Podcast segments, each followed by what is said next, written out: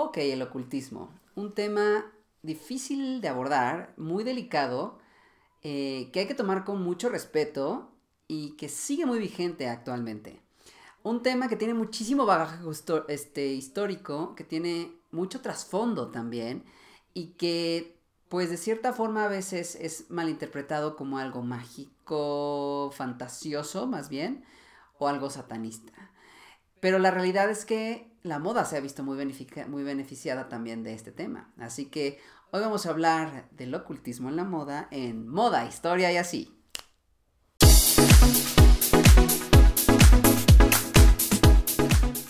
Hola chicos, ¿cómo están? Soy Manu Castillo y en efecto hoy vamos a hablar de un tema bien complicado, muy interesante, en donde pues eh, de repente hemos encontrado ya varias tendencias que se están dando hacia esto, ¿no? Antes que nada, pues les quiero platicar que este video obviamente es con fines educación, educativos. Si hay alguien ahí que pues este, tiene cierta religión o sigue cierta religión o también sigue alguno de estos grupos ocultistas, no es mi intención para nada ser este grosero ni nada por el estilo, sino nada más para entender también cómo es que la moda ha llegado también el ocultismo, ¿sale? Eh, conforme a eso también eh, quería platicarles que ahora sí que también voy a leer bastante porque hay muchísima información que por más que yo quería aprender y estudiar, se te puede explotar la cabeza, pero por eso estamos aquí, ¿no? Entonces, este, pues posiblemente me vean de repente leer. Pero vamos a entender y a empezar a hablar del tema. Bueno, ¿qué es el ocultismo como tal? Bueno, el ocultismo, ciencias ocultas, artes ocultas, es el estudio de las artes como la magia, la magia negra, la magia blanca, la alquimia, la percepción extrasensorial, particularmente relacionado a lo sobrenatural. De eso se trata. Aquí entrarían también la astrología, el espiritismo, la adivinación, lo oculto, el estudio de lo secreto y de situaciones que no entiende la ciencia o no logra explicar la ciencia con la que se pretende penetrar y dominar los secretos de la naturaleza. Ese es el ocultismo. Dentro, de los ocultismo, dentro del ocultismo existe la práctica de la brujería, ya sea buena o mala, como la Wicca, también está el vudú, el palo mayombe, las artes negras, y dentro de ellas también la cartomancia, la Ouija, el tarot, el espiritismo, la parapsicología y evidentemente el satanismo. ¿Sale? Entonces todo eso es lo que estamos encontrando y lo que se engloba cuando decimos el ocultismo. No nada más es Illuminati, no nada más es satanismo es muchas otras situaciones. Entonces, ¿Cuándo empieza el ocultismo a ser relevante en la historia del hombre? Pues la realidad es que cuando el hombre empieza a creer en la magia, así de fácil amigos. O sea, si nos vamos al pasado, es prácticamente cuando el hombre empieza a creer en la magia, cuando ve que la tierra tiembla y piensa que hay una ente este, especial que lo creó también, que creó a los animales, que hace que se inunde tu aldea, que hace que crezcan los árboles. Todas estas situaciones empieza a creer un ser sobrenatural o un ser este, magnánimo, un ser más grande de lo que nosotros pensamos. Ahí es cuando también encontramos al ocultismo. ¿Por qué? Porque este, si existe lo bueno, también existe lo malo. Y de eso se trata el ocultismo. Antes de que existieran las religiones, existían las creencias y estas eran duales. Y así es como nace el ocultismo. El ocultismo es dual. Está la parte positiva, la parte negativa. Dependiendo a donde tú te vayas a inclinar, es a donde recibes ciertas situaciones. Si te vas a la parte de la luz, obviamente recibes luz. Si te vas a la parte de la oscuridad, sucede lo contrario. Y vaya que sucede lo contrario. Pero eso es lo que sucede. Eh, ¿Desde cuándo empezamos a experimentar este tipo de situaciones? ¿Por qué se llama ocultismo? Se llama prácticamente ocultismo gracias a la Edad Media, gracias a cuando se divide el Imperio Sacro Imperio Romano de Oriente y Occidente para pues este empezarse eh, pues esta nueva etapa de la Edad Media. ¿Ahí qué sucede? Pues justamente va a haber un señor que se llama Constantino que va a querer que la única religión que sea en su imperio va a ser la católica, naciendo entonces la persecución de gente que sea o que no crea en esta nueva religión, por así decirlo, naciendo entonces estas persecuciones de herejes, ¿no? Esto a futuro va a dar en consecuencia lo que nosotros llamamos el Sagrado Oficio o la Inquisición, en donde gente que no creía en lo que se decía de la palabra del Señor eh, o de Dios, católico, pues se quemaba la hoguera o tenía muchas torturas, ¿no? Entonces, sí, como todo en la vida, gente, hay historias oscuras y dentro de la iglesia como tal también tiene su parte oscura y eso es lo que sucedió. Eh, pero, ¿qué es lo que mm, digamos, eh, no estaba bien visto, que se, se, denominaba hereje en la Edad Media? Pues evidentemente todos estos ritos, dioses que venían de grandes civilizaciones de atrás, ¿no? Mucho más antiguas, como cuál, pues la más famosa y la más importante va a ser Mesopotamia, ¿no? También va a estar Egipto, Grecia, Roma, parte también del lejano oriente, van a traer sus ritos, sus dioses, etcétera, que va a ser pues justamente todo lo contrario a lo que es el catolicismo. Eh, por ejemplo, está pues en, Egipto está el rito dedicado a Seth, dedicado a Nubis, dedicado a Ra, por así decirlo, etcétera. Eh, ¿Qué sucede cuando está en el catolicismo? Hay algo bien interesante que también es importante aclarar. Cuando empezamos a, eh, digamos, evangelizar un pueblo, hay dos características. La evangelización, que contiene una forma pues tristemente como la colonia aquí sucedió, es pues eh, destruir todo lo que eran los templos herejes y erigir, eh, bueno sí, o de construir una este, nueva iglesia dedicada al Dios que se está imponiendo en esa región, lo que pasó justamente cuando llegaron los españoles a América. Esa es una. La otra es también una forma de educación, este, eh, introduciendo estos nuevos dioses a estas nuevas civilizaciones o culturas. Eso se llama sincretismo. El sincretismo justamente lo que hace es como una especie de juntar iconos, ya sea este, paganos, vamos a nombrarlos así, o en este caso este, prehispánicos, con símbolos católicos, uniéndolos en sí para que la gente o las masas identifique quién es esta nueva mujer a la que le tengo que rezar o quién es este hombre nuevo a quien le tengo que rezar y cuáles son los favores que hace. Por eso se dice que parte de la evangelización y el sincretismo es la Virgen de Guadalupe, ¿no? En donde pues sí, ella se aparece, este, sabemos perfecto dónde está la villa, pero sabemos también ahí que en la época prehispánica hubo un, templo para la diosa de la tierra, ¿no?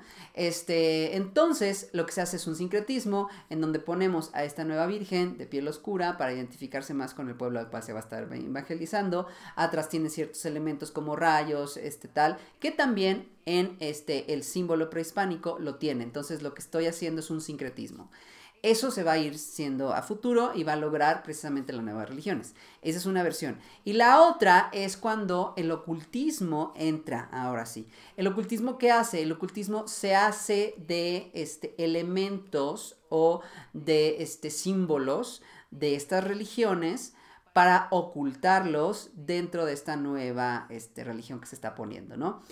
Como por ejemplo el catolicismo. El catolicismo sabemos que tiene muchos elementos paganos, muchísimos, por, y, lo que se hizo fue pues cambiar el nombre, cambiar ciertas fiestas para que ahora sea la nueva religión. Como por ejemplo, en Roma existía una festividad que se llama las Saturnales. Las Saturnales les va a sonar un poquito, este, pues digamos, conocido y familiar. Se celebraba este, con un sacrificio en el templo de Saturno, en un foro romano en el cual se hacía un banquete público, seguido por intercambio de regalos en el mes de diciembre. ¿Sale? Entonces no sé si te suena conocido. ¿Qué sucede aquí? Pues bueno, eh, para el ocultista o el ocultismo, Saturno no nada más es el dios, sino también es un reflejo de lo que va a ser Satanás o el diablo, ¿no? Entonces, el catolicismo lo que hace es darle la vuelta, decir, no, esto, esto es lo hereje, esto no está bien, entonces vamos a poner aquí que sea Navidad, en donde nace el Salvador, donde nace Cristo, en donde pues también se dan regalos, etcétera, etcétera, pero entonces se impone esta versión positiva, ¿no? Por así decirlo.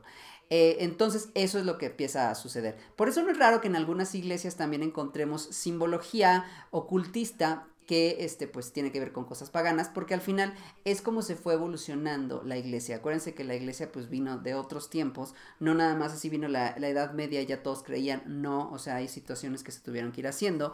Dentro de ellos, pues, obviamente ciertos concilios en donde se decía cuáles iban a ser los evangelios más importantes, cuáles son los 13 arcángeles más importantes, porque ya no son siete que no acepta la iglesia.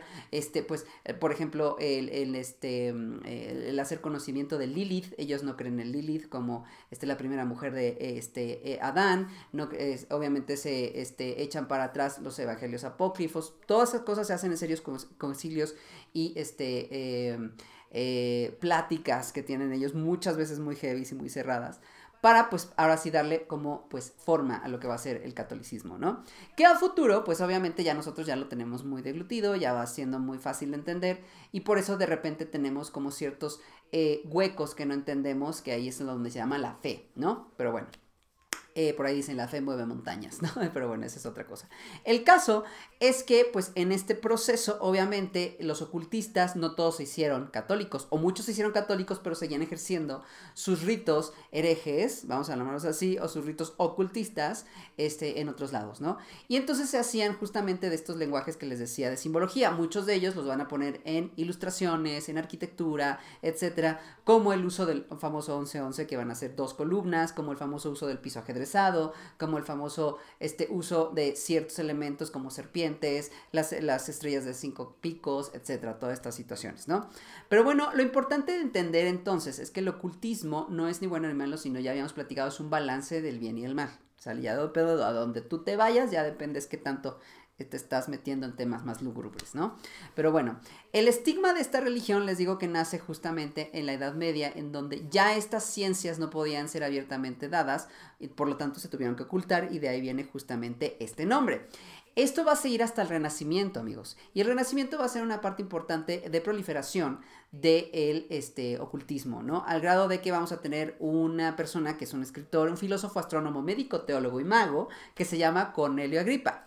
Cornelio Agripa lo que va a hacer es leer un bueno, es, o inventar o escribir un libro que se llama De Oculta Filosofía Libri 3. De Oculta Filosofía Libri 3 es, uno, es un libro donde va a recopilar justamente los conocimientos de la Edad Media sobre alquimia, magia, astrología, filosofía natural, argumentando y brindando fundamento teórico a todas estas situaciones, dándoles bases, ¿sale? Entonces así la gente podía es, este, estudiar regularia, también alquimia, etcétera, todas estas situaciones que se dieron, él recuperó todas estas situaciones para hacer estos libros.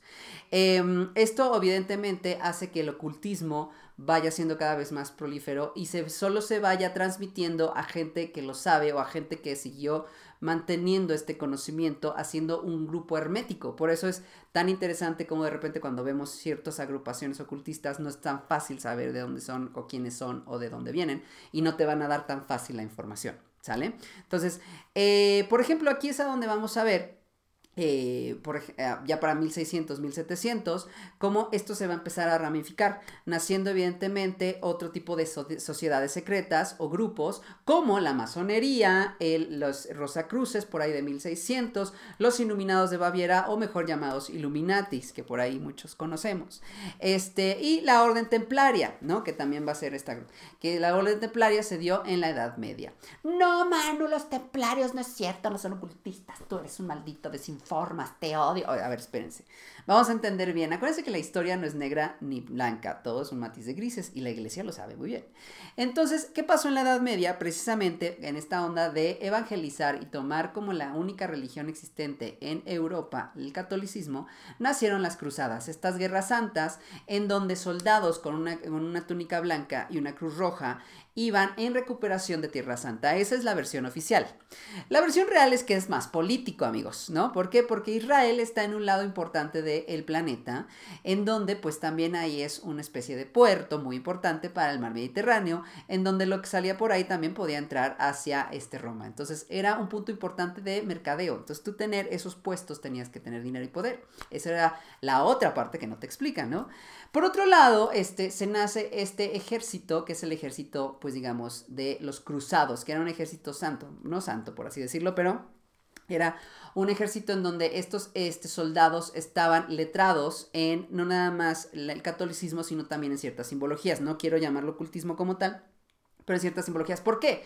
Porque cuando van hacia Jerusalén tienen que identificar cuál es el arca perdida para supuestamente aquí es a donde nacen estas leyendas que lo que querían era este pues eh, retomar el arca perdida el arca de la alianza también que es lo mismo este el sagrado el este el cáliz sagrado eh, elementos importantes de lo que sucedió en el catolicismo como las astrillas de la cruz de Cristo los clavos de Cristo etcétera no entonces todas estas situaciones eran también parte de las misiones de los cruzados. Qué pasa para bien o para mal las cosas políticas son diferentes a lo que quiere a veces la fe, ¿no? Y entonces Felipe IV de Francia, al final ya no le este, funciona esta situación y lo que hace es ahora a ellos, este, pues culparlos de herejes y como ya no les funcionaba, los manda a matar. Y entonces los pobres hombres se quedan como, ¿qué? No, pero yo serví a ti porque ahora yo soy el brujo, yo soy malo y ahora me vas a perseguir a mí.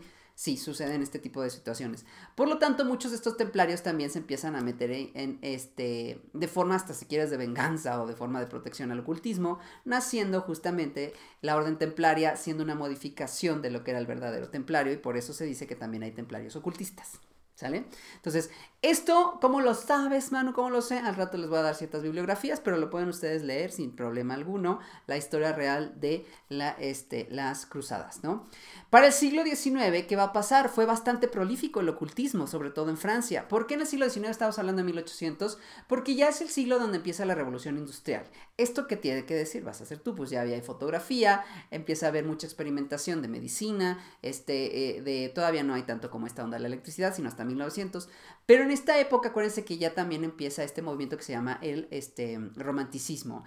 El romanticismo lo que hace es justamente eh, eh, ayudar a proliferar sobre todo estas ideas de la muerte, de lo que pasa después de la muerte, el espiritismo. No es raro que ahí también nazcan cosas como la Ouija. Este, se ponen de moda los mediums, los que tienen las cartas, las ferias en donde hay gitanas que tienen la, la famosa esfera de cristal, este, la mano esta de los este, milagros, etcétera. Todo este tipo de situaciones se van juntando hasta con poemas como Edgar Allan Poe, El Cuervo, en donde el cuervo tiene cierta simbología ocultista, etcétera, etcétera, etcétera. Entonces, ahí por eso se hace tan prolífero. ¿Por qué? Porque ya también ya había pasado ciertos siglos de ocultismo y se empieza a hacer como más popular y hay un hype de moda y también la gente empieza a disque y hasta a ver fantasmas y con el de garrotipo puedo sacar fotos de tu pariente muerto y tal. La inmensa mayoría de esta gente era charlatanes, evidentemente, ¿no? Los que tenían las cartas, los que veían fantasmas.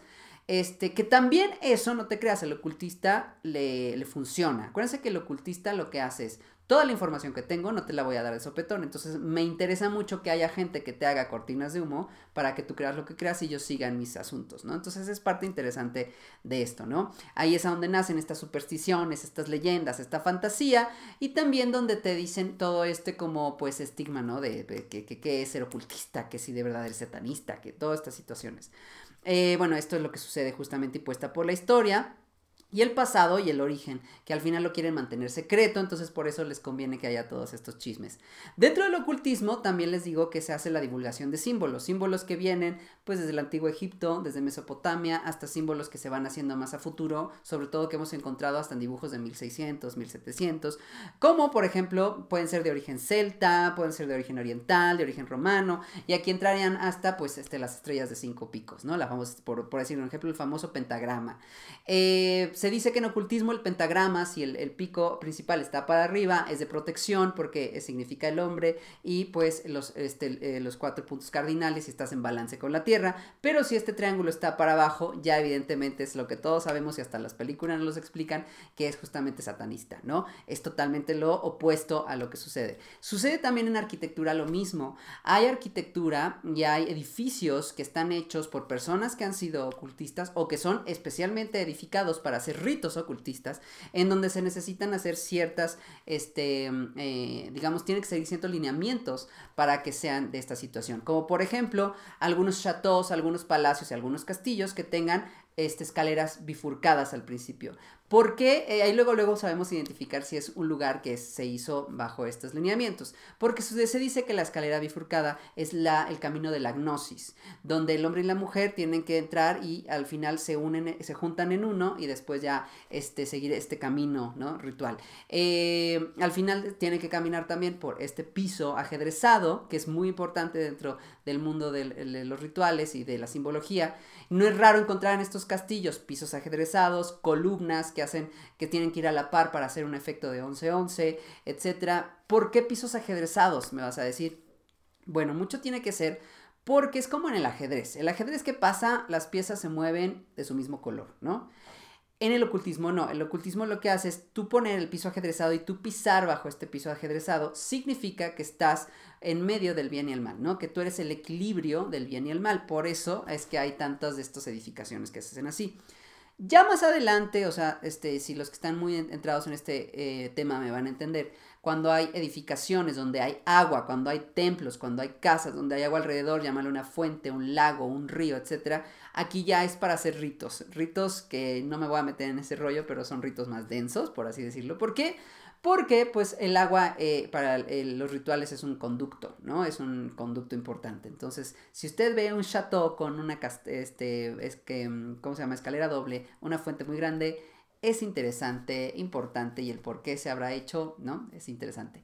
Eh, por eso no es raro que para, en Versalles encontramos de repente hasta en, la, en las este, iglesias este tipo de simbología. Muchas veces sí se daban las misas católicas, no quiere decir que eran satanistas, no vuelvo a repetir, no es eso, sino muchas veces los que hicieron esos edificios, los que hacen ese arte, eran los ocultistas y dejan ahí estas como pistas para que otro ocultista lo entienda, o hasta a veces en forma de burla de una religión. You never know, nunca lo vamos a saber, ¿no?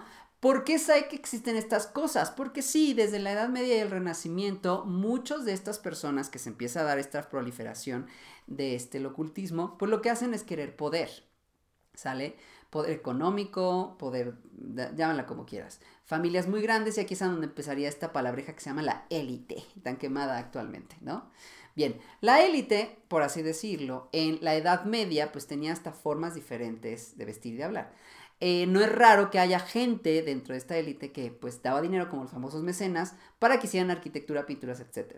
Ahí es a donde vamos a encontrar a un Miguel Ángel, ahí vamos a encontrar a un este, Da Vinci, que muchos de ellos eran ocultistas y que tú puedes entrar, o sea, es lo padre de, esta, este, de este episodio, tú puedes entrar a un Vaticano cuando nos dejen y vas a encontrar muchas de estas como pues pequeñas pistas del código da Vinci, por eso la, tan famosa se hizo este libro y este, este, este mm, eh, película, porque hay cosas que son reales, hay otras que no. Pero hay interesante cómo empieza a tocar estas fibras del ocultismo, como cuando tú entras al Vaticano hay pues estas grandísimas en medio, este, columnas salomónicas en par, ¿no? Este, encontramos pisos en ajedrez, encontramos situaciones que parecen de origen romano, eh, todas esas situaciones que mucha gente puede decir, sí, es católico, pero también pues hay que ver de dónde viene, ¿no? O sea, es la parte interesante. Lo que digo que a mí me encanta este tema porque es muy divertido saber de dónde viene todo este rollo. Bien, entonces no es raro que muchos de estos maestros tengan estos este, fines eh, de simbolismos. No es raro que encontremos mucha cultura, este, mucha cultura, mucha escultura, en donde pues a lo mejor es un chico desnudo y encuentras una serpiente, ah, pues resulta que ya con eso era Apolo, o con eso es este, no sé, em, Zeus, o con eso, y tú dices, pero ¿por qué si es una simple escultura? Por este tipo de situaciones, ¿no? Por ejemplo, en Versalles está el Templo del Amor, y el Templo del Amor no tiene un cupido, ¿no? Está un personaje con alas, pisando un león. Entonces, eh, Cupido siempre lleva un, arco, entonces saber quién es esa persona. En este templo alrededor hay agua, entonces ya desde ahí te está diciendo que este templo no era porque se viera bonito, sino porque, porque tenía precisamente a lo mejor un pasado este, ocultista o tenía una simbología por algo, no sabemos, ¿no? Es, es lo divertido de esto. Total, este, esto es lo que sucede en el Renacimiento. También les platicaba que estas situaciones empiezan a hacerse también en la moda, ¿no? Aquí es a donde vamos a encontrar que la moda también va a ser fiel reflejo de lo que estaba sucediendo en ese entonces. Y es que la moda siempre se ha estado relacionada e inspirada o manejada por el ocultismo, como tú lo quieras ver. Lo que quiero aquí que vean es este, quitarnos este estigma de que si hablamos de ocultismo es que ya Manu es Illuminati es satanista. No, o sea, es nada más un tema que existe en historia de la, cultura, en historia del arte, en historia de la arquitectura antigua. Y es bien interesante cómo a veces la moda también refleja lo mismo. Por eso es bien padre ver este, situaciones como historia de la indumentaria, en donde, por ejemplo, el morado. ¿Cuáles son los colores que utilizaban las clases sociales altas o la élite desde tiempos inmemorables, estamos hablando desde la época de Roma y hasta la Edad Media, el morado, el rojo y el azul. Sobre todo el morado para la élite. ¿Por qué? Pues porque este ya habíamos platicado que venía de un eh, caracol que se llama murex, que era muy difícil de cazar en los acantilados del Mediterráneo, que era muy fácil también que la gente muriera, entonces por eso era tan difícil y tan caro cazarlo. Este color morado, por, por lo tanto, solo lo podía llevar la gente de la alta sociedad, que después terminó siendo la élite. Por eso es tan interesante estudiar también la historia de la indumentaria, como hay reyes, reinas, etcétera, que van a llevar estos colores morados, azules, negros, etcétera, a sus looks. Y sin querer vemos este paralelismo de que la iglesia cuando se está formando empieza a tener sotanas de estos mismos colores. ¿Por qué? Porque al final acuérdense que cuando empieza justamente la Edad Media, el Renacimiento, vamos a encontrar que mucho de las, este, eh, digamos, acciones que tenía eh, la élite, pues evidentemente eran apoyadas por el clero, ¿no? O por la iglesia, por así decirlo, logrando entonces una especie de esfera enorme llamada élite. Por lo tanto, eso es bien interesante como a futuro ya la iglesia cambia, la iglesia evoluciona, también entiende en qué la cajeteó, ¿verdad? También empieza a darle otros significados, otros colores, como el famoso calendario litúrgico, pero el calendario litúrgico en realidad nos está dando un poco de bagaje histórico, amigos. O sea, nos está diciendo, pues sí, morado, rojo, rosa, verde, blanco, etcétera. Ahorita significan la esperanza, la paz, estar triste, no sé qué. Pero en realidad es porque pues eran los que tenían lana. O sea, todavía vemos, a muchos clérigos, que muy pobrecitos con sus sendas crucesotas de oro, ¿no? Este, es, es cosa de entrar al Vaticano, entender un poco de lo que está dentro, las cuatro grandes este, columnas salomónicas dentro del Vaticano, cuatro columnas haciendo un 11-11, peso ajedrezado, este, muchos significados este, ocultistas. El hecho de que se construyan obeliscos y cúpulas en el mismo lugar se dice que también tiene que, tener con, eh, tiene que ver con una práctica ocultista. Donde hay una iglesia, catedral, etcétera, que hay una gran cúpula, tiene que haber alrededor un obelisco, ya sea enfrente, y tiene significados que también tienen que ver justamente con simbologías, ¿no? Entonces no es raro que lo hemos visto y encontrado en algunos otros lugares. Pero bueno, al final, este, dentro de los temas también que quería platicarles, es como evidentemente la moda tiene que empezar a, reflejar también el ocultismo, ¿no? Y cómo se ha hecho parte de, de, esto, o al final también la han manejado, no sé, es bien interesante el tema. Por ejemplo, se han visto formas de cómo hay ciertas sociedades o ciertas personas que, este, eh, amarraban diferente su corbata para identificarse entre sí, o el uso de ciertos colores, o el uso de ciertos accesorios, pines, etcétera, para identificarse. Entonces ahí es justamente donde existe este ocultismo en moda, también desde talismanes, cosas del estilo, para pues tener protección, etcétera, ¿no? Conforme avanza el tiempo, vamos viendo que esto genera protección para traer fortuna, para pues dar la gloria, para este, generar guerras, para este, pues, imponer miedo. O sea, es bien interesante también cómo se ha utilizado esta simbología y estas artes para ciertos fines, ¿no? Entonces, el primero, por ejemplo, que sería un muy buen ejemplo, el cual cuando lo empecé a estudiar me quedé así impresionado, sería pues los nazis, ¿no? Ya ha entrado la Segunda Guerra Mundial, estamos en 1940 del siglo XX, este pues sabemos que pues Hitler no era un, precisamente la mejor persona que existe en el mundo. Era una persona sumamente, sumamente racista, clasista y xenófoba eh, e hizo todo esto por pues erradicar de la faz de la tierra al pueblo judío.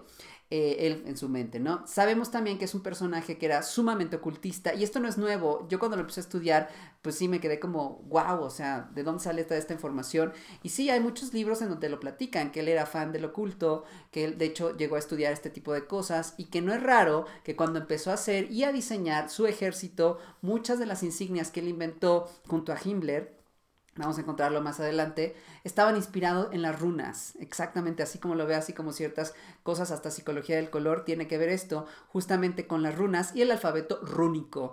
Por ejemplo, vamos a encontrar que pues, está diseñada por Frederick Kron, el famoso miembro de la sociedad Thule, ¿Cuál es la sociedad Thule? Se dice que la sociedad Thule es como la parte, el sector o la sociedad eh, ocultista dentro del nazismo, que aparte movían otras cosas medio densas que también lo pueden ustedes buscar, está ahí toda la información, les voy a dejar al ratito más este, bibliografías, en donde pues justamente inventan o diseñan el famoso Hackenskruz, ¿no? O la famosa pues cruz de gancho, o lo que va a ser la famosa suástica, svástica, o como lo quieras llamar.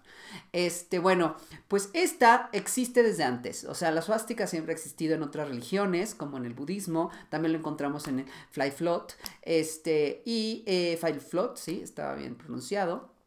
Pero lo interesante es que siempre que lo encontramos en estas figuras, el sentido de esta cruz doblada va con el reloj, ¿no? Al sentido del reloj. ¿Qué pasa cuando lo diseña justamente este Hitler? Lo hace en contra del reloj. Justamente lo que encontramos en Buda, etcétera, en estas religiones, es que si va, este, dependiendo de la, girando alrededor de lo que representa el orden de lo divino y los cuatro elementos, es bueno. Pero si va a lo contrario, representa el martillo descendente de Thor, que es uno de los dioses más importantes nórdicos, y la fuerza divina y por lo tanto lo destructivo. Entonces vean cómo empiezan a utilizar esta simbología para sentirse más poderosos, puede ser este, en su cabeza o de verdad si estaban este, haciendo ciertos rituales para lograr estos éxitos. Es la parte que te, que te deja así la cabeza como, ya sabes. Bueno, de ahí vamos a encontrar, por ejemplo, que hay otro símbolo que se llama el Sonnenrad.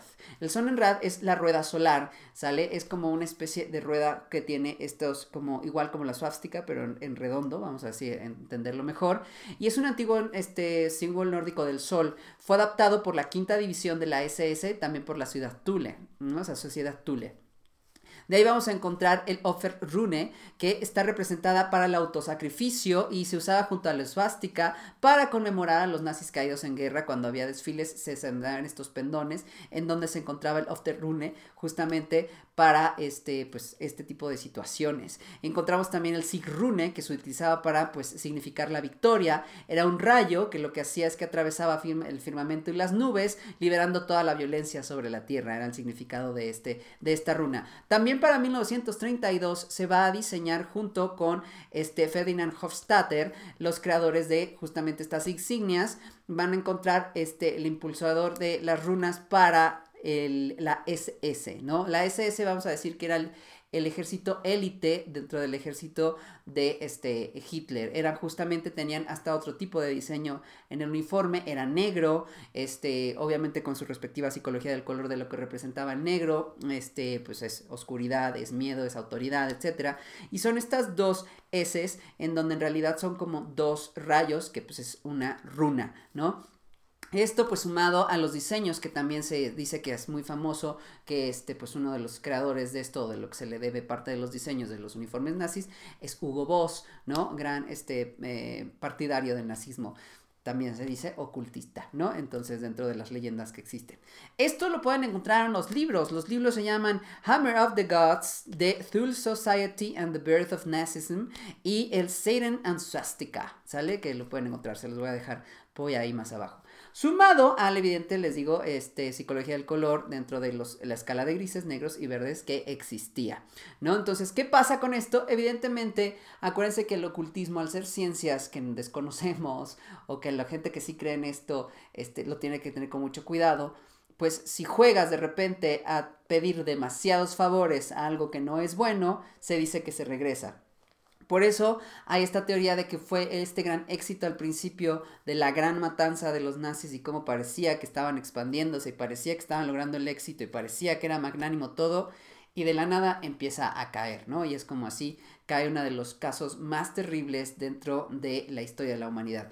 Eso sumado evidentemente a la parte política, a la parte que conocimos en la historia. Lo estoy diciendo nada más como esta sección que se conoce de la parte oculta. Se dice también que les digo, es tan famosa la parte de que Hitler es, eh, Hitler es ocultista, que ha habido muchas películas inspiradas en esto, desde Indiana Jones hasta otras tantas en donde se dice que pues Hitler, eso sí fue cierto, este, llegó a robar arte, eh, esconderlo, todavía se dice que no encuentran lugares donde, pero también se dice que estos como este sectas o grupos muy cerrados también estaban en busca de eh, pues estas como eh, piezas eh, sagradas del cristianismo, dentro de ellas el ocultismo, y por eso dice que había cosas de química y magia, etcétera, ¿no? Entonces, por eso ahí es cuando nacen justamente estas leyendas, ¿no? Pero bien, de ahí nos vamos a ir ahora sí al high fashion, amigos. Ahí vamos a ver otro ejemplo que a mí me gusta mucho de cómo el ocultismo empieza a este, influir o a ser parte importante dentro de la moda. Y un ejemplo va a ser Christian Dior. Sí, aunque usted no lo crea, Christian Dior, él no era ocultista, en realidad él era este, más una persona que creía en estas situaciones, más no las este, llevaba a cabo, ¿no? Él era muy supersticioso desde chiquito y de hecho tenía a una pitonisa de cabecera. Él no daba, ahora sí que él no daba como que por ahí dicen, ¿no? No daba este eh, pie en falso o paso en falso, a fuerza tenía que tener esta pitonisa que le dijera algo. Entonces, eh, él es muy interesante su historia porque no luego, luego fue exitoso, de hecho empieza a ser exitoso ya muy grande, este, ya a una edad muy madura. Entonces, fue un día con su pitonisa y le dice, la pitonisa, tú vas a encontrar una, una, un, este, un signo, un símbolo, una señal que te va a decir que eres el éxito andando y vas a lograr todo, y es una estrella. Entonces le dice, este, el Cristian Dior, va, va, va, va. Entonces un día va caminando, se dice que está en la calle y este, cae de un carruaje, un caballo que estaba justamente con estos adornos de plumas, etcétera, y se le cae una estrella y le cae justamente en los pies. Cuando lo, la recoge la estrella, se da cuenta que está justo enfrente de una de las oficinas de quien iba a ser o quien era una de las personas más ricas en París, ¿no?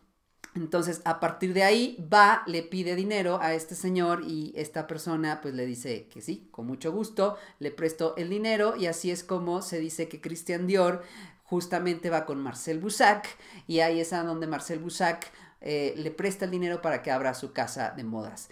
Es como a partir de aquí una tradición dentro de la casa de Christian Dior hacer cosas referentes a las estrellas, al cosmos, al zodiaco, muchas veces al tarot y algunas al ocultismo. Se ha visto, hay fotografías en donde se ve el atrás como tiene todas estas este, cosas. Hay piezas eh, de este, la joyería de Cristian Dior donde siempre va a estar constantemente las estrellas y la, la, este, la luna hay este, muchas colecciones que están referidas justamente al zodiaco y no es raro que también actualmente muchas de estas referencias se vean en las nuevas colecciones. Acaba de pasar o está sucediendo la semana de la moda este, en París Haute Couture. Bueno, pues esta señora este, ahora sí que, eh, ay, se me olvidó su nombre, la directora de este Christian Dior, que ahorita se me fue el nombre, Em, acaba de darnos una colección brutal inspirada en todo en el tarot. Necesito que a partir después de este video vean ese video porque lo que van a encontrar es que en la primera este, escena es una casa con una, una escalera bifurcada en donde adentro va a encontrar justamente todos los arcanos del tarot y se va a tratar justamente de cómo unir la parte pues, este, masculina y femenina, la gnosis y todas estas situaciones. Muy bien hecha, muy bien lograda y evidentemente está hablando todo el tiempo justamente de esta onda de pues la adivinación y el ocultismo. Un muy buen microfilme, se los recomiendo. Entonces, bueno, así es como vamos a encontrar todas estas situaciones. Otro ejemplo muy conocido dentro del ocultismo en la moda es Alexander McQueen. Alexander McQueen es, eh, tiene un historial muy conocido de bagaje de brujas. Esto yo no me lo saqué de la manga, suena muy raro, pero es real. De hecho, se dice que pues su linaje este, viene con vínculos de las persecuciones que se sucedieron en Salem. O sea, básicamente su familia viene de brujas.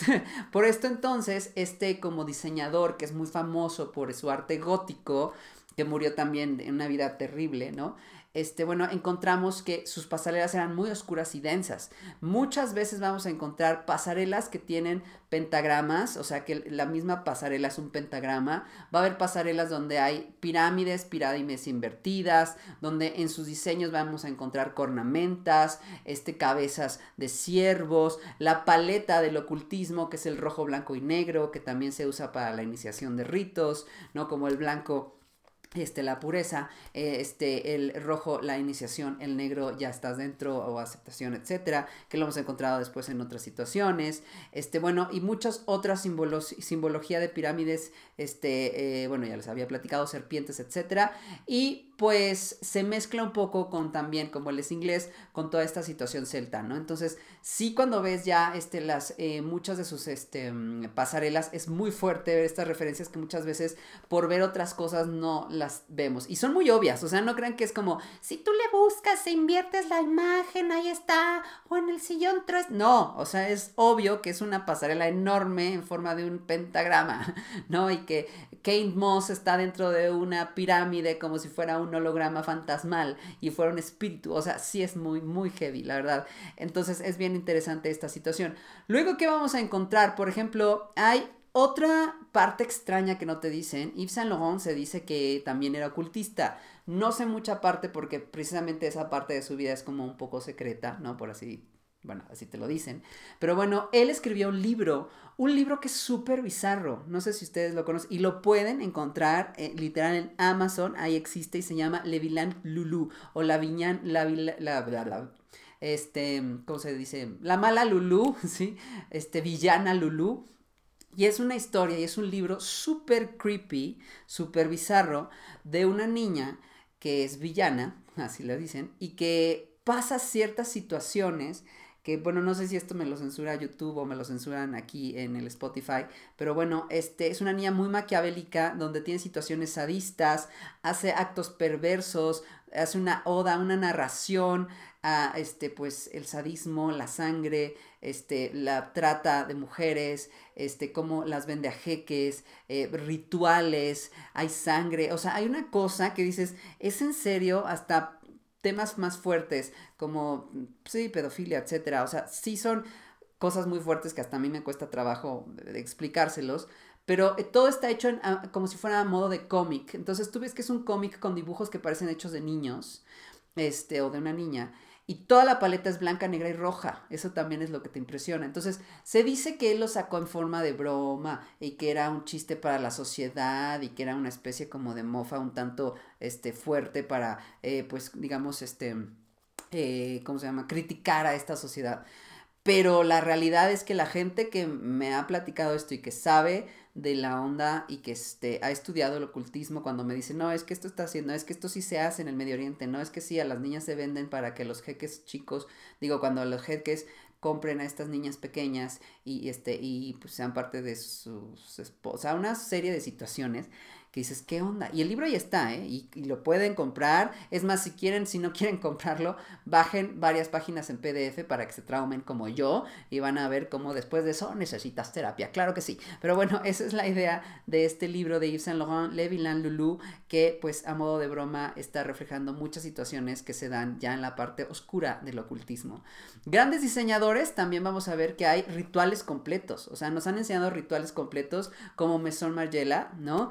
Ellos en su primavera 21 tuvieron una campaña espectacular con un microfilm que también lo pueden ver en YouTube que este se veía muy gótico de hecho la primera vez que yo la vi dije ay es una boda gótica, ¿no? O sea, todo era oscuro, este, la paleta de color que les platicaba, negro, roja y blanca, etcétera y tal. Después profundizando el tema y platicando ya más este, sobre de esto, eh, me di cuenta y también este, llegué a la conclusión con una amiga muy conocida que ella este, estudia este tipo de situaciones, Kelly Towers, que ahí después la saludamos. Ella pues me explicaba también que tenía que ver con una boda pues ocultista. Eh, empieza a explicarme las situaciones y empieza a saber todo. Toda esta boda está alrededor de agua. Habíamos platicado que el agua será necesario para el ritual. Se ve como solo creo que me parece que la este, novia está de blanco y hay dos elementos de rojo y todos los demás son de negro. Entonces empiezas a ver estas situaciones inspiradas en la alquimia, inspiradas en el agua, o sea, muchas, muchas situaciones que te daban esta situación en donde sientes un cierto raro, o sea, como que te da una situación extraña sin saber del tema, ya que sabes del tema, lo ves más claro y aún así te, saca mucho de onda, ¿no?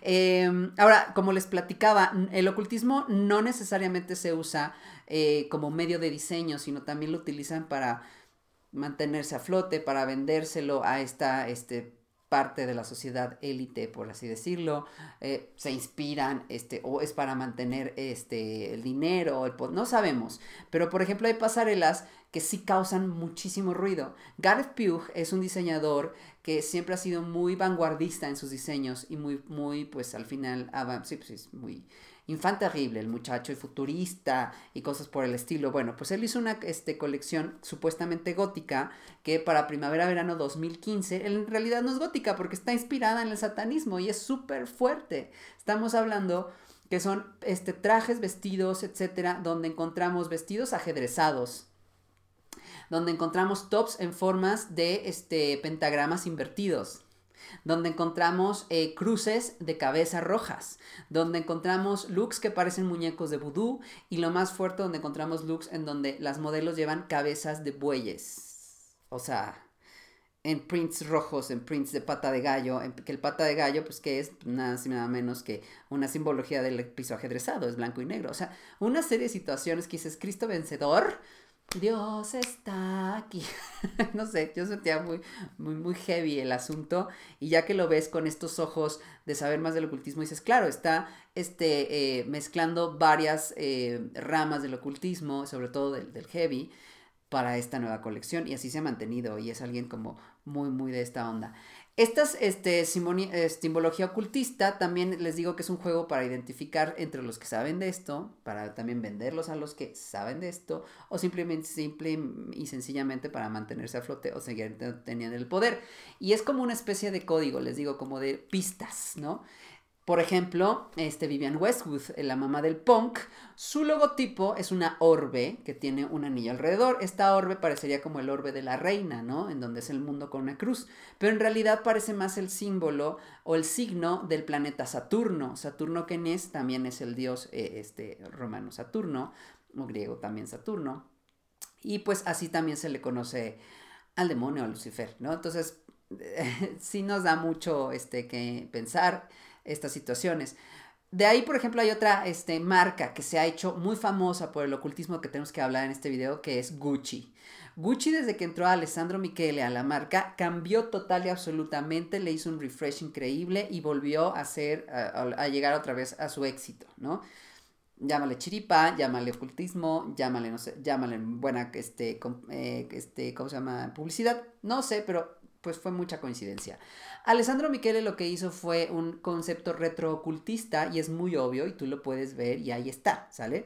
En donde vamos a encontrar mucha simbología. De hecho, si tú te metes a el YouTube, digo al YouTube, al Instagram de Alessandro Michele, el personal, vas a encontrar muchísimas imágenes de referencias de medusas, de este, eh, templos eh, romanos, de dibujos del siglo XVII, de cartas del tarot. O sea, él es muy fan de estas simbologías, evidentemente es ocultista.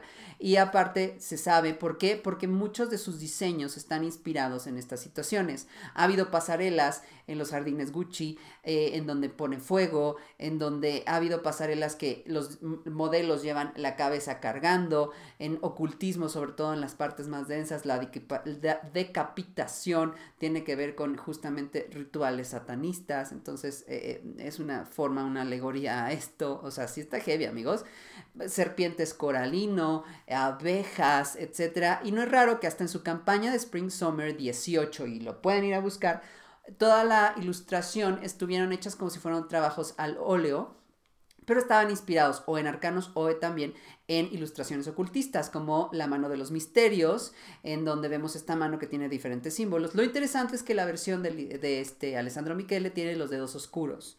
Tú me vas a decir, ¿esto qué? Bueno, este, en el ocultismo también hay ciertos como señales de quién está, eh, digamos, encontrando la eh, luz o la iluminación, pero por la parte oscura. Y entonces tú tener los dedos oscuros significa que encontraste la iluminación, pero de forma no muy bien hecha, ¿no? O sea, obviamente con el diablo, Satán, etc. Eh, por eso no es raro que en películas donde se identifica a este ser, lo encontramos con los dedos negros de los pies o de las manos, como si fueran baba, etc. Este, eh, entonces muchos también brujos tienen los dedos vistados de negro, entonces llama mucho la atención que si sabes leer de estas situaciones, porque es humano de los misterios tiene los dedos negros, ¿sabes? O sea, es como muy fuerte estas situaciones, ¿no? Entonces, hay referencias a, reliquias santas también, algunos elementos que utiliza, pues es justamente este como look de repente renacentista, de repente regresa, de repente va. Eh, también no es raro que la gente con la que se rodea, amigos que tienen tengan que ver con esto, este, él usó mucho de cierta joyería este, ritual, o sea, es bien interesante cómo tiene leones, lobos en su joyería, en sus accesorios, se ven muy cool, pero pues mm, parten de una situación, ¿no? Esto no quiere decir que si te pones Gucci ya eres satanista, gente, o sea, eso también es bien interesante, o sea, una cosa es que él se inspire, él sea, él lo haga, y, utilice esto para vender, ¿no? Porque acuérdense, no sabemos para qué se utiliza. O también puede ser nada más una inspiración. Pero la realidad es que el señor, pues si para una inspiración, pues ya ni está tan inspirado, porque lleva desde que entró hasta esto ya varias colecciones justamente con esta reinterpretación, este, utilizando mucho el ocultismo como referencia. Entonces, yo se los dejo a libre pensar, ¿sale? Nada más que si te pones Gucci, no, no eres ocultista, no va a venir este, el chamuco a jalarte las patas, no. ¿Sale? Entonces, este, eh, de ahí vamos a encontrar que hay otro diseñador que a mí, yo lo conocía porque me gustaba mucho su diseño, yo lo veía como un diseño entre futurista punk, entre este avant-garde, fuerte, poderoso, oscuro, pero nunca me imaginé que fuera tan heavy y ocultista, que es eh, Rick Owens. Rick Owens, yo no sabía que se dedicaba a esto muy cañón. Y todo esto me abrió los ojos en su última colección, de, este, de hecho, que acaba de pasar, de Spring 21, en donde se inspiró en un pasaje bíblico. Desde ahí dices, wow, este, hizo una plaza este, para que fuera como el Getsemaní, ¿sale? En donde este, Jesucristo va a, este, a llorar antes de que lo crucifiquen. Y dices, bueno, hasta ahí todo bien. Pero empiezas a ver la colección, es muy oscura, es muy él, este es medio deconstruida, medio goticona. Y en eso salen varios looks que dices, what the actual fuck. este, hay una imagen en donde es un chico que lleva unos calzones y los calzones llevan un pentagrama invertido en el paquetage, ¿sale? Y tú vas a decir, ok, sí, este, bueno, para todos, acuérdense que el ocultismo se, este, se ayuda de varias otras religiones, no a fuerza tiene que ser la occidental. Entonces, eh, es interesante que hayan puesto el eh, pentagrama invertido en el voltage, que ahí se encuentra el primer chakra, que es el que te une a la tierra, el no sé qué. Entonces, al hacer eso, él está reinterpretando situaciones muy fuertes. O sea, sí cuando empecé a estudiar toda esta situación, dices, suena hasta fantástico, pero te llama mucho la atención, ahorita vamos a ver por qué. Bueno, de ahí no nada más es el calzón. Lleva unas botas altas que no había visto más en sus colecciones. Él es muy famoso por hacer unas botas tipo tacón, masculino y femenino, en donde la punta es como de metal cuadradota, ¿sale? Y es como su signature piece o su pieza firma. Entonces llama la atención que estas botas sean muy altas, casi hasta el nivel de la pelvis, eh, con estas grandes, este, les digo, como cubos en la punta del bota tacón, pero todo está hecho de pelo. Entonces, si tú lo ves de lejos, parecen pezuñas. ¿Ya? Entonces, tú lo que estás viendo es un fulano encueradón, bueno, con el torso encuerado, una gabardina, el calzón con el pentagrama en el amigo, en el uyuyuy. uyuyuy, ¿quién es uyuyuy? Bueno, ahí, y este, con unas botas en forma de patas de cabra. Entonces sí es muy interesante su este, interpretación de Pan, el dios, que también tiene que ver con el señor este ya saben quién, ¿no? Bueno, un tema, un tema, la verdad a mí me impresionó mucho y yo la verdad eh, cuando lo empecé a ver dije, bueno, es mucha coincidencia, ¿no? Es como muy fuerte. Bueno, pues resulta que Rick Owens está casado con una mujer que se llama Michelle Lamy. Michelle Lamy es alguien que eh, llama mucho la atención en el sector del jetseterismo y la moda. Ella es socia y esposa de este Rick Owens, es más grande pero ella es bruja. Ella sí es bruja 100%, es bruja ocultista, oscura, densa, fuerte. O sea, si vamos a hablar de ella, sí, quiero describirla con el mejor respeto, pero porque sí, sí su vibra es muy fuerte. Pueden ver su Instagram, pueden ver sus fotos. Este, Michelle Amni eh, casi siempre utiliza ropa muy oscura. Todos los dedos los utiliza negros, conjunto con joyería y anillos, muy pesada, como si fuera este, rústica, por así decirlo, siempre va maquillada con una línea negra en la frente. Los, y su maquillaje es como sucio y utiliza unos grills de metal que le dan este aspecto de tener dientes como sucios.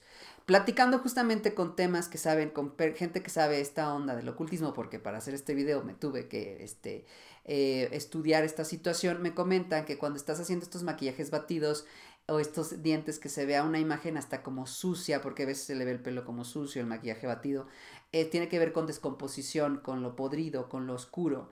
Entonces ella sí está muy, muy metida en lo clavado. De hecho, hay varias imágenes que pueden googlear en donde está Michelle Lamy con la cabeza, con una bolsa en forma de cabeza realista de Rick Owens, dando a entender otra vez la simbología de la decapitación este, sumado a los dedos negros, sumado a su maquillaje oscuro, sumando a la... O sea, sí es muy, muy, muy interesante su imagen, que ya que la entiendes, te explota la cabeza, la verdad, es muy, muy interesante. Entonces, bueno, es como parte de lo que les digo. De ahí pues vamos a encontrar que este, en la última colección de Dior también, este, bueno, ya les había platicado de María Gracia Curie, como platicábamos justamente de este microfilme y de El Chateau. Em, de ahí llama otra, este, otra atención, por eso les digo aquí, este, Chanel. Chanel en su última colección de Preta Porter lo hizo en un chateau, por eso retomé un poco a María Gracia. Porque lo hizo en un chateau este, en donde hay una escalera bifurcada en donde la colección completa se hizo en un salón largo que tiene arcadas alrededor que dan símbolos pares y el piso es ajedrezado. Toda la colección es en blanco y negro. Hay sombreros renacentistas o medievales en pico que nos dan un aire también un tanto medieval, un tanto oscurón. Hay inspiraciones sobre eh, árboles este, de, de, simbología este, ocultista. Eh, también ciertos puntos de color morado, etcétera, que ya a lo mejor siendo muy quisquilloso lo encontramos, pero la realidad es que llama muchísimo la atención en dónde se hizo este evento. El castillo donde se hizo es un castillo que no se utilizó 100% para que alguien viviera ahí, era un palacio, pero este palacio tiene dos alas, y lo pueden, lo pueden ustedes googlear, donde está esta escalera bifurcada y tiene un gran lago alrededor artificial a partir de ahí ya con eso les digo todo que se hacía o que no se hacía en esa parte, ¿no? Entonces eh, llama muchísimo la atención este tipo de situaciones, como no se sabe si ahí 100% me deja sin palabras, o sea, a veces cuando trato de explicar esto no quiero parecer la Pati Navidad de la moda, pero es muy interesante cómo dices, wow, o sea, esto existe y, y, estas personas ya no lo están poniendo en la cara para que vean que existe, ¿no? Eh, por ejemplo, otras colecciones como Swarovski. Swarovski sacó eh, el año pasado una colección inspirada en el tarot. Todo era el tarot, todo eran ojos, el tercer ojo, ¿no? Todos eran este, manos, todos tenía que ver con arcanos, este, eh, mucha joyería que podías tú quitar y se hacía un, este, arete más corto, se hacía un arete más grande, etcétera, monedas. Muy interesante como también hasta en la parte de joyería encontramos. Temas que nos siguen dando este, pues, interés, o sea, estamos viendo la gala del Met del 2018, eh, que si se trató de ángeles, de este, que se trató de Heavenly Bodies, ay, ajá, o sea, había muchísima, muchísima información ocultista hereje o como lo quieras llamar, en esa Met Gala, en esa colección en general. Desde hablar de vírgenes, desde hablar de Jean-Paul Gaultier, que tuvo mucha, tuvo mucha influencia para esta exposición de Heavenly Bodies, porque tuvo una colección en donde se inspiró en Madonas, en donde esa colección en específico este, se basó en su abuela que era espiritista hay como muchas situaciones, muchos colores, mucha reinterpretación de la moda eclesiástica, pero al mismo tiempo dándole un twist pues sí con falda, que sí burlándose un poco de la, de la religión, que sí haciéndola más como este, una este, mujer con, no sé, una prostituta, o sea, ¿sabes? O sea, como esta onda de monjas, pero no, o sea, sí era esta inspiración y de eso se trató Heavenly Bodies, de cómo la religión ha impactado en la moda pero llama la atención quién está junto a la religión y muchas veces está ahí metida el ocultismo. Entonces fue una alfombra roja, fue una Met Gala muy interesante en donde vimos un Alessandro Michele con Lana del Rey jugando con estos ojos que se utilizaban en los santos de reliquias, ¿no? Como el niño cieguecito, que aquí en México es muy conocido,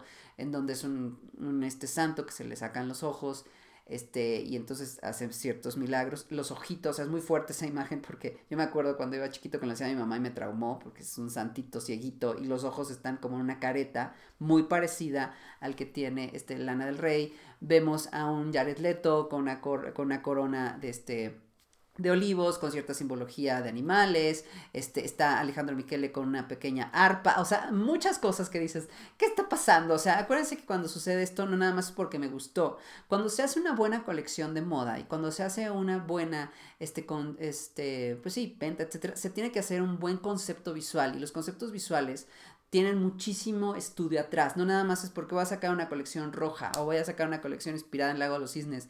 ¿Por qué el Lago de los Cisnes? ¿De qué año? ¿De qué coreógrafo? Este, ¿Cuáles son los colores? ¿Enfocado nada más en Odette o eh, este, en El Príncipe? ¿O va a ser en, en Tchaikovsky? Entonces se empieza a hacer una serie de selecciones de telas, de colores, de siluetas. Si va a ser en el ballet o nada más va a ser como en la obra, etc. Entonces Así es como se hace, en qué año se hizo, voy a inspirarme en 1800 con el baile este, experimental de principios del siglo XX o ya va a ser el baile moreno, el jazz moderno este, del siglo XX, eh, bla, bla, bla. Entonces, así es como se hacen los procesos de este, conceptualización. Cuando entonces encontramos que grandes marcas están utilizando el ocultismo como este, parte importante de sus ventas y pasarelas, llama la atención entonces cuál ha sido su reacción en moodboards, en bajar la conceptualización, en buscar la historia, en abrir libros, en entender simbología y utilizar esa simbología, porque también en el ocultismo no es utilizar simbología lo menso, no eres la chica punk, buena onda, cool, mm, este, que se creía mala en la escuela utilizando un pentagrama como choker y ya eres mala, no, o sea, todo eso trae justamente un bagaje atrás que muchas veces no sabemos con lo que estaban jugando. Es la parte interesante. De ahí pues colecciones como la de este Print by mm, Thornton Brass y este, en su colección de Spring Summer, Ryan Law también en su exposición de 2019, donde vemos eh, un pentagrama pero con el pico hacia arriba, lo que llama la atención es que tiene rodeado de flores, la modelo tiene como flores también, hay flores tiradas en el piso, como que me dio un paralelismo o me dio una inspiración o una vibra de esta película Midsommar, que es ocultista. Entonces llama mucho la atención cómo es que se está utilizando otra vez este tipo de situaciones, ¿no? Como les decía la otra vez, o sea, la moda se lee, es bien interesante, como también refleja lo que pasa a nivel visual, este, a nivel económico, a nivel político, etcétera, y el por qué está pasando otra vez esta situación de regresar al oculto. Puede que quieren visibilización, puede que este, se haga más obvio que existen este tipo de este, grupos que existen, nos quieren decir algo, ay, sí, yo no sé, no tengo mucha idea de ese tema, pero sí llama muchísimo la atención. Eh, pero es una realidad, o sea, hasta Vogue, la revista Vogue en su portal de Estados Unidos, tiene un artículo hablando de esto, ¿no? Hablando del tarot, del ocultismo y de cómo este se está empezando a reflejar de una moda muy sutil, pero es una manera muy sutil, pero es interesante ver cómo ya hay gente que está hablando de esto, ¿no? Entonces, es una realidad. El ocultismo y la moda va a seguir, es una, este, así como el feminismo y la moda, así como el movimiento LGBT, todos estos van a estar ahí presentes, pero es la primera vez que estamos viendo a este movimiento milenario, a este eh, segmento, a estos grupos, a esta magia oscura, a este, no nada más magia oscura, sino también a estos grupos este, ocultos ya siendo, haciéndose visibles cada vez más, ¿no? Entonces, eh, ¿Qué quiere decir? No tengo idea, sinceramente. Eh, un pacto no sé. Este, ver que están ahí, no tengo esa idea, pero es muy interesante cómo están sucediendo estas situaciones. Y también descubrir cómo si hay gente que es budista, si hay gente que es hindú, si hay gente que es católica, también, ¿por qué no? Hay diseñadores que son ocultistas, y hay diseñadores satanistas, y hay diseñadores, ¿sabes? Entonces, el mundo también empieza a ser diverso y global. Y creo que es una parte que también tenemos que este, eh, nosotros em, respetar, ¿no? Así como identificamos muy bien a personas que se dedican a ciertos ritos en Cuba con sus atados y todas estas situaciones y sabemos que es parte de su cultura, el ocultismo este, en otras religiones cada vez se va a hacer más obvio y tenemos que tener también este respeto, ¿no? Solo que tenemos años y milenios de bagaje diciéndonos que está en contra de ciertas religiones, por eso es tan malo. Pero bueno, se los dejo de tarea. ¿Usted qué opina? ¿Qué, qué, dice de esto? si soy la patinavidad de la moda o no. en, fin, es un tema muy interesante eh, que hasta se junta con, es que esto hasta en historia del arte, amigos, o sea, historia del arte quantum, o sea, Goya, nada más con él tenemos ya otro este video para hablar de ocultismo, pero no nos vamos a meter en eso, no quiero que me este, chupen, este, me jalen, me chupen las patas, ¿eh? También no quiero que me chupen las patas ni que me jalen las patas en la noche, con eso es suficiente. Pero bueno, espero que les haya gustado el video de hoy. Ya saben, están, denle like, denle campanita, denle me gusta, este, síganme en todas mis redes sociales, soy Manu Styling en todos lados, en TikTok Manu Styling 1, pero en todos los demás, que si tu Facebook, que si tu este, Instagram, que si tu Spotify, que si todo este rollo, YouTube Manu Styling, ahí estoy, ¿sale? Y espero pues les haya gustado esto y nos vemos en la próxima, bye.